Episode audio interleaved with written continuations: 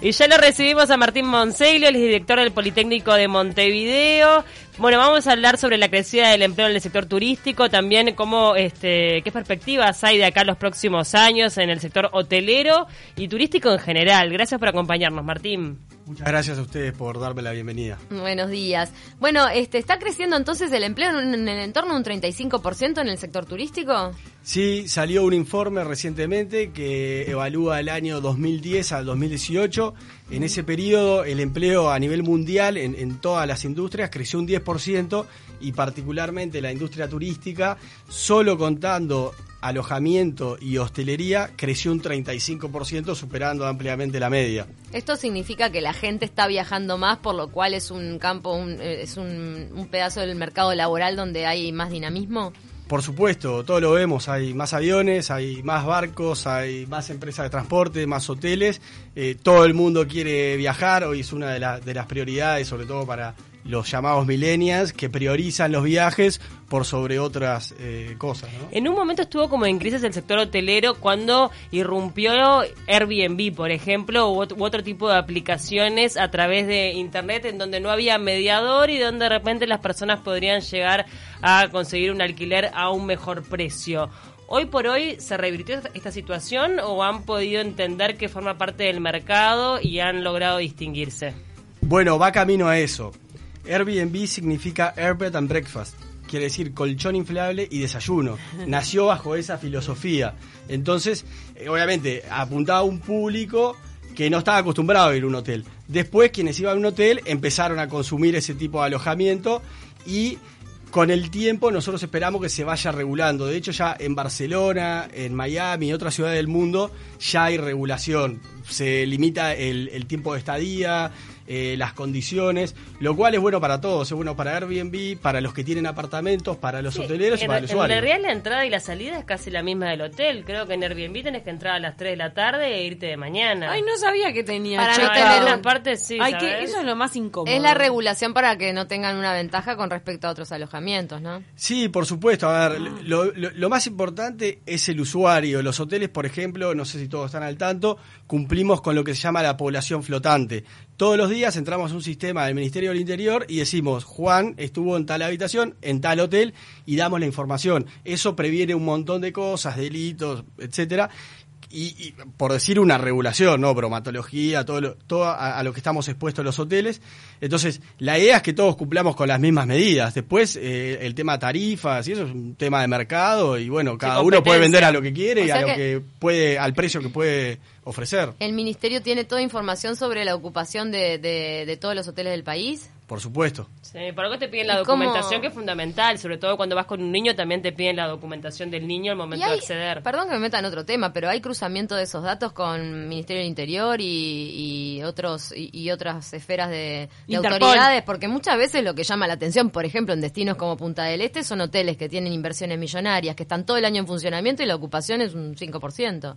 Es obvio que podría olerse otro tipo de, de delito ahí. ¿Eso se hace- ¿Hay un cruzamiento con el, con, con- con el Ministerio del Interior? Sí, esta, esta información se carga en el Ministerio del Interior. Ah. Así que bueno, eso después Lo está tienen, en cada claro. hotel si, si lo cumple o no.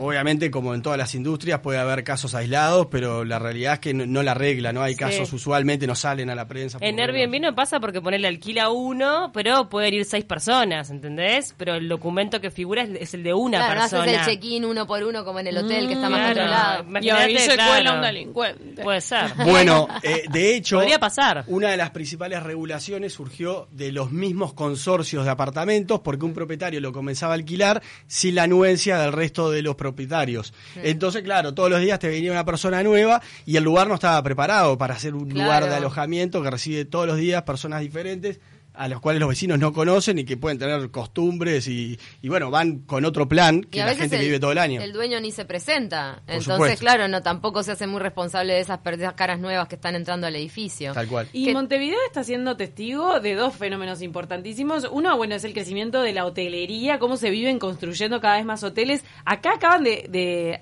de inaugurar uno acá a la vuelta por Quijano, eh, que se llama no sé cuántos suites, y todo el tiempo acá en el centro, en Positos, todo el tiempo se están inaugurando nuevos hoteles, entonces eh, eso da más trabajo. Y también la plaza gastronómica, cómo se está diversificando. No sé si fue acompañado por el crecimiento de los delivery y de los servicios de delivery y las aplicaciones. eh, pero también eso eh, da muchísimo trabajo en las cocinas y a los mozos. Por supuesto, eh, obviamente el, que viaja come afuera de donde se hospeda mayormente. Entonces eso trajo un crecimiento de la gastronomía y también levantó un poco el nivel, porque bueno, vos cuando estás eh, de viaje comes, querés sentarte, comer algo ma- más, eh, más, preparado, mejor presentado, y bueno, todo, digo, se, se entiende que el turismo genera un montón de trabajo directo, pero además un montón de fuentes de trabajo indirecto, el consumo de naranjas, el consumo de carnes, o sea, todo lo que se exporta en el estómago de los visitantes, eh, se Claro. dice vulgarmente. Qué buena imagen esa. Buena. comí bien en tal lugar. Claro. Me llevé todas las naranjas en la barriga. Ahora seguimos siendo caros acá en Uruguay respecto a otras partes del mundo en cuanto a servicios de hotelería y gastronómicos. El servicio de hotelería no, en mi- en mi opinión no. Los servicios eh, hoteleros, sobre todo los de verano, son servicios, son tarifas internacionales. Un hotel hoy, vos podés conseguir un hotel en la costa de Punta del Este, de Rocha, por 100 dólares en enero, que la verdad es un precio internacional. Se consigue, sí, se consigue. se Si se busca bien, Vos, se vos consigue. que sos director ¿Eh? del ITU, ¿te ha tocado ir a y consumir un servicio en la costa uruguaya que decís qué desastre tenemos que mejorar? Bueno, hay de todo, hay de todo, eso, como, como, como en todos los rubros hay de todo, pero también hay cosas muy buenas, eh, hay cosas muy buenas. Pero hay, pero hay cosas en las que debemos mejorar. Sí, por supuesto, por supuesto, y digo, todo es parte de una evolución. Les voy a contar algo que hace Leticia Sichero, la participante de Masterchef, ella es ingeniera química Sí. y eh, cada tanto da algunos módulos en, en nuestra escuela. Ella llevaba un plato hecho en cualquier roticería de barrio y lo, pre- lo presentaba de dos formas a los alumnos.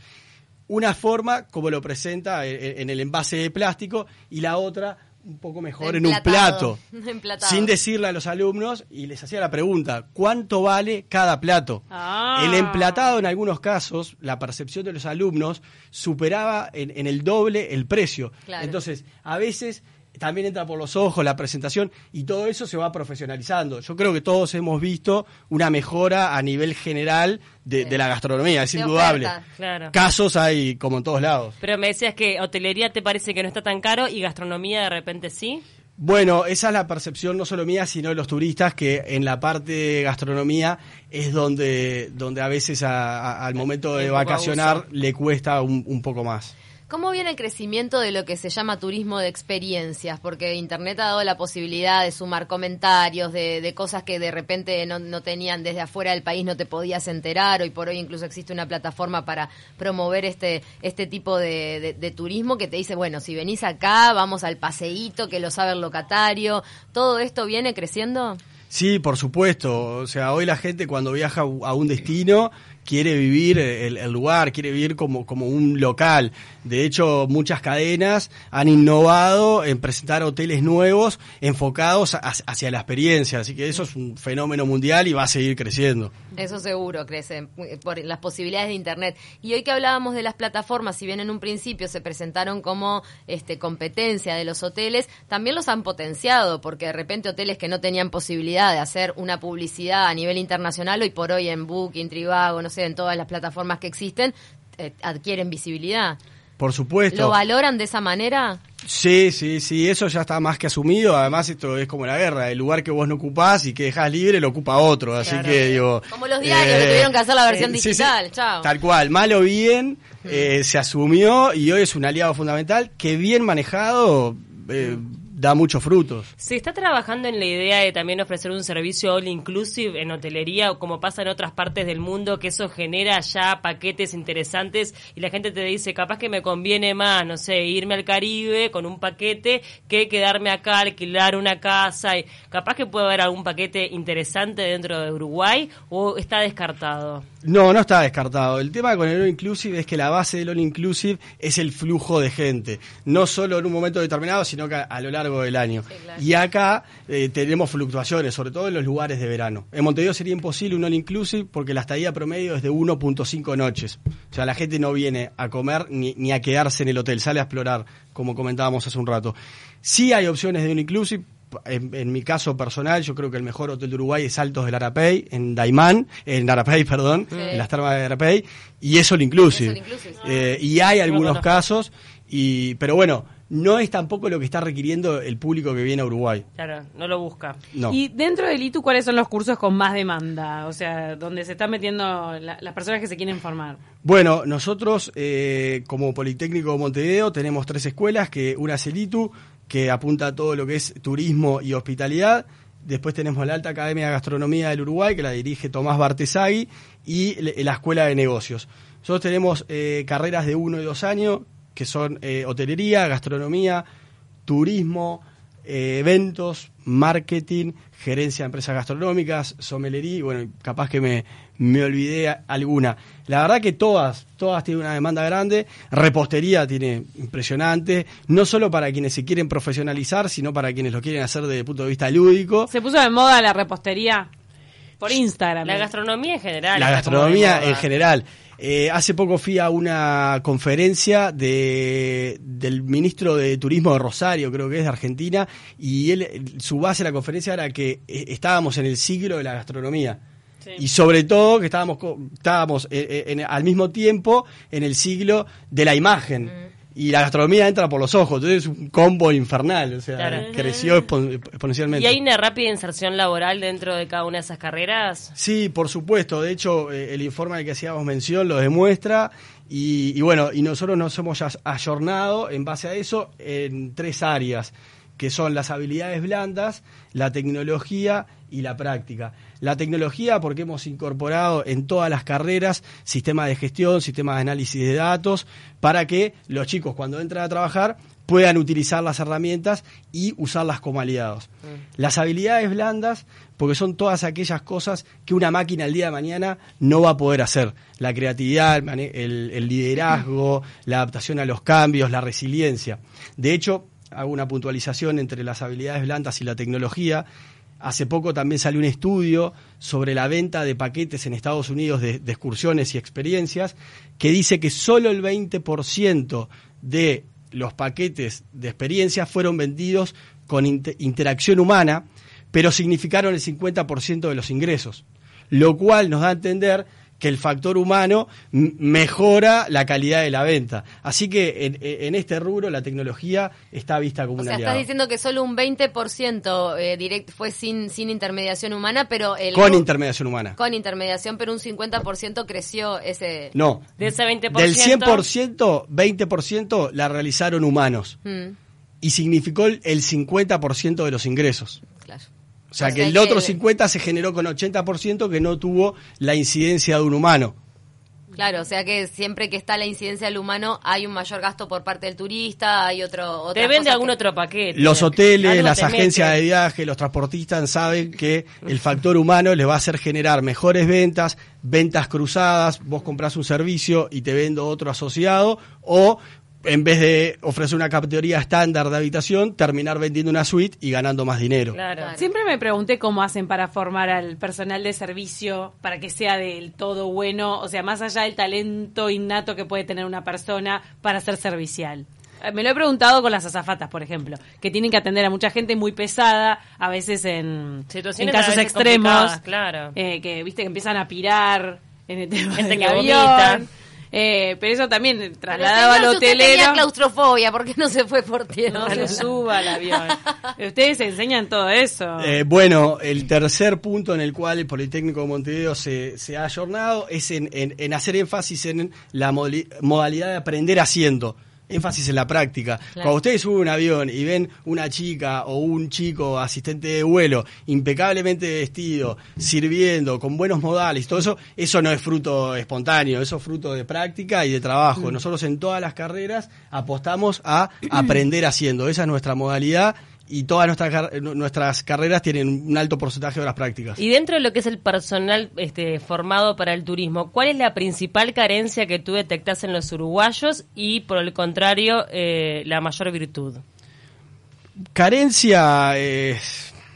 no, no sabría decirte, porque la verdad que... Puede ser el idioma, Eh, puede ser, no sí, sé. el idioma por ahí, eh, a- a apuntar un poco más al portugués, nosotros lo estamos haciendo, tenemos un módulo específico de portugués turístico gastronómico, eh, en los últimos años estamos recibiendo más de medio millón de brasileros por año, eso puede ser algo a mejorar. Y factor positivo es la predisposición. Yo creo que la gente, por lo menos la, la- la de nuestro sector, Somos está predispuesta. serviciales. Sí, que en somos. otras partes del mundo son re serviciales. ¿Viste cuando yo te Demasiado, hablaba, te atomiza, claro, cuando yo te masaje, hablaba del masaje, Caribe y masaje. todo, vas ahí, es impresionante la gente como es. Igual una cosa que no pasa en Uruguay es este este eh, eh, como método es extorsivo de a veces en hotelería en otros países donde ya estás propina. llegando al aeropuerto y te están diciendo no, pero venía a visitar Propina. este hotel y después casi que no te eh, por poco te te, te- te sí. secuestran hasta que no pagas el paquete. Sí, es agresivo, es verdad. muy agresivo. En, en Uruguay está mal visto el método de venta agresivo, ese, ese, estilo, ¿no? Sí, sin duda, de hecho, la, la discreción eh, es es una, una de las cosas que más valora el público de determinado nivel, que es el que puede venir a Uruguay. Uruguay no puede apostar a una masificación tipo Caribe porque no tenemos la, la cantidad de gente para atenderla.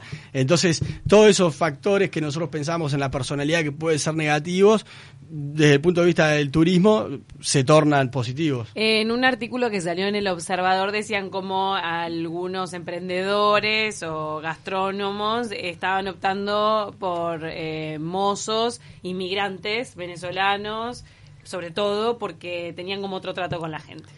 Sí, eso fue, me parece que algo Eso al principio. momento, sí. eh, Igual es muy común ver hoy por hoy sí. este, en los restaurantes y demás extranjeros. Eh, sí, yo he visto extranjeros en los shoppings, En los restaurantes, sí. En en todos lados. Digo, es, es algo que, que nos nutre. Hay no sé cuántos miles de venezolanos y cubanos, dominicanos han venido. De hecho, con nosotros trabaja gente de, de- de argentinos también.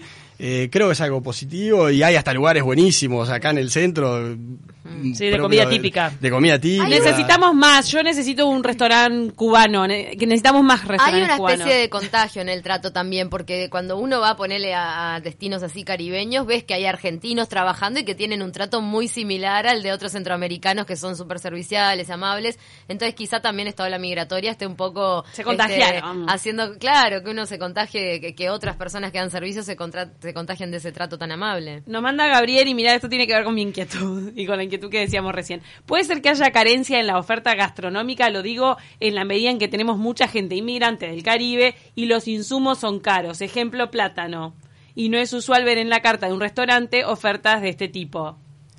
Acá hay un concepto que es eh, básico del marketing, que lo que no se ofrece es o, porque no hay demanda generalmente, o porque no se vendió en algún momento, o porque no están los insumos, obviamente. Hay un montón de cosas exóticas, que yo qué sé, El trufa negra. no, Tienes que poner un no plato vamos a. El plátano es caro, lo encontrás en algunos supermercados, pero te sale caro, te sale como 100 pesos cada Sí, plátano. en algunos, algunos feriantes también lo Y lo que- incluyen. Y en el restaurante cubano del MAM, hay veces que tienen yuca frita y a veces que no, porque dicen que la yuca está fea. Entonces Claro. es como todo un periplo de buscar la yuca que esté bien, y uno a veces como consumidor dice, ay, pero ¿por qué? Tengo... Bueno, estás en un lugar del mundo que es bastante un rincón, que es difícil traer frutas que no son nativas hasta acá para hacer esos platos, obvio que te van a salir caros. Bueno, de hecho, y espero que no me mate nadie en la escuela cuando vuelva, lo- los expertos del área gastronómica, pero nosotros tenemos dentro de la currícula lo que es evaluación sensorial de alimentos. Entonces, el, el gastrónomo tiene que saber cómo tratar la materia prima. Obviamente, hoy está de moda en todo el mundo también priorizar las materias primas de estación. Entonces, Claro. Bueno, puedes traer algo que es afuera, porque- o sea, porque ni siquiera es, es la tendencia Esa actual. hasta bien, no está bien visto. No está bien visto, Es no está bien visto. Ustedes también educan para los negocios, o sea, para emprender. O sea, si salen de, del ITU, no solamente ir a buscar trabajo para dar servicios, sino de repente iniciar tu propio emprendimiento. Sí, de hecho, eh, quienes asisten a las carreras, eh, más de dos, tres veces al año, hacemos talleres especiales de creatividad, innovación y empre- emprendedurismo, en donde ayudamos a las chicas y a los chicos a armarse su eh, propia marca, a armar un plan de negocios y bueno, salir a buscar clientes también por ellos mismos. Porque hay dos exalumnos del ITU, que una es mi prima, que se llama Rocío Civils, que está muy salada. Salió del ITU y se fue a hacer una pasantía a París en repostería. Y después se vino para Uruguay y ahora va a abrir en Tractatus, junto a otro exalumno del ITU, van a abrir el 15 de marzo eh, una propuesta gastronómica en Tractatus en Ciudad Vieja. Ya Y pasamos todo chivo. eso con formación del ITU, ¿qué te parece? Con formación del ITU, que está, de verdad, Rocío está despegada. Eh, la verdad que salió muy bien.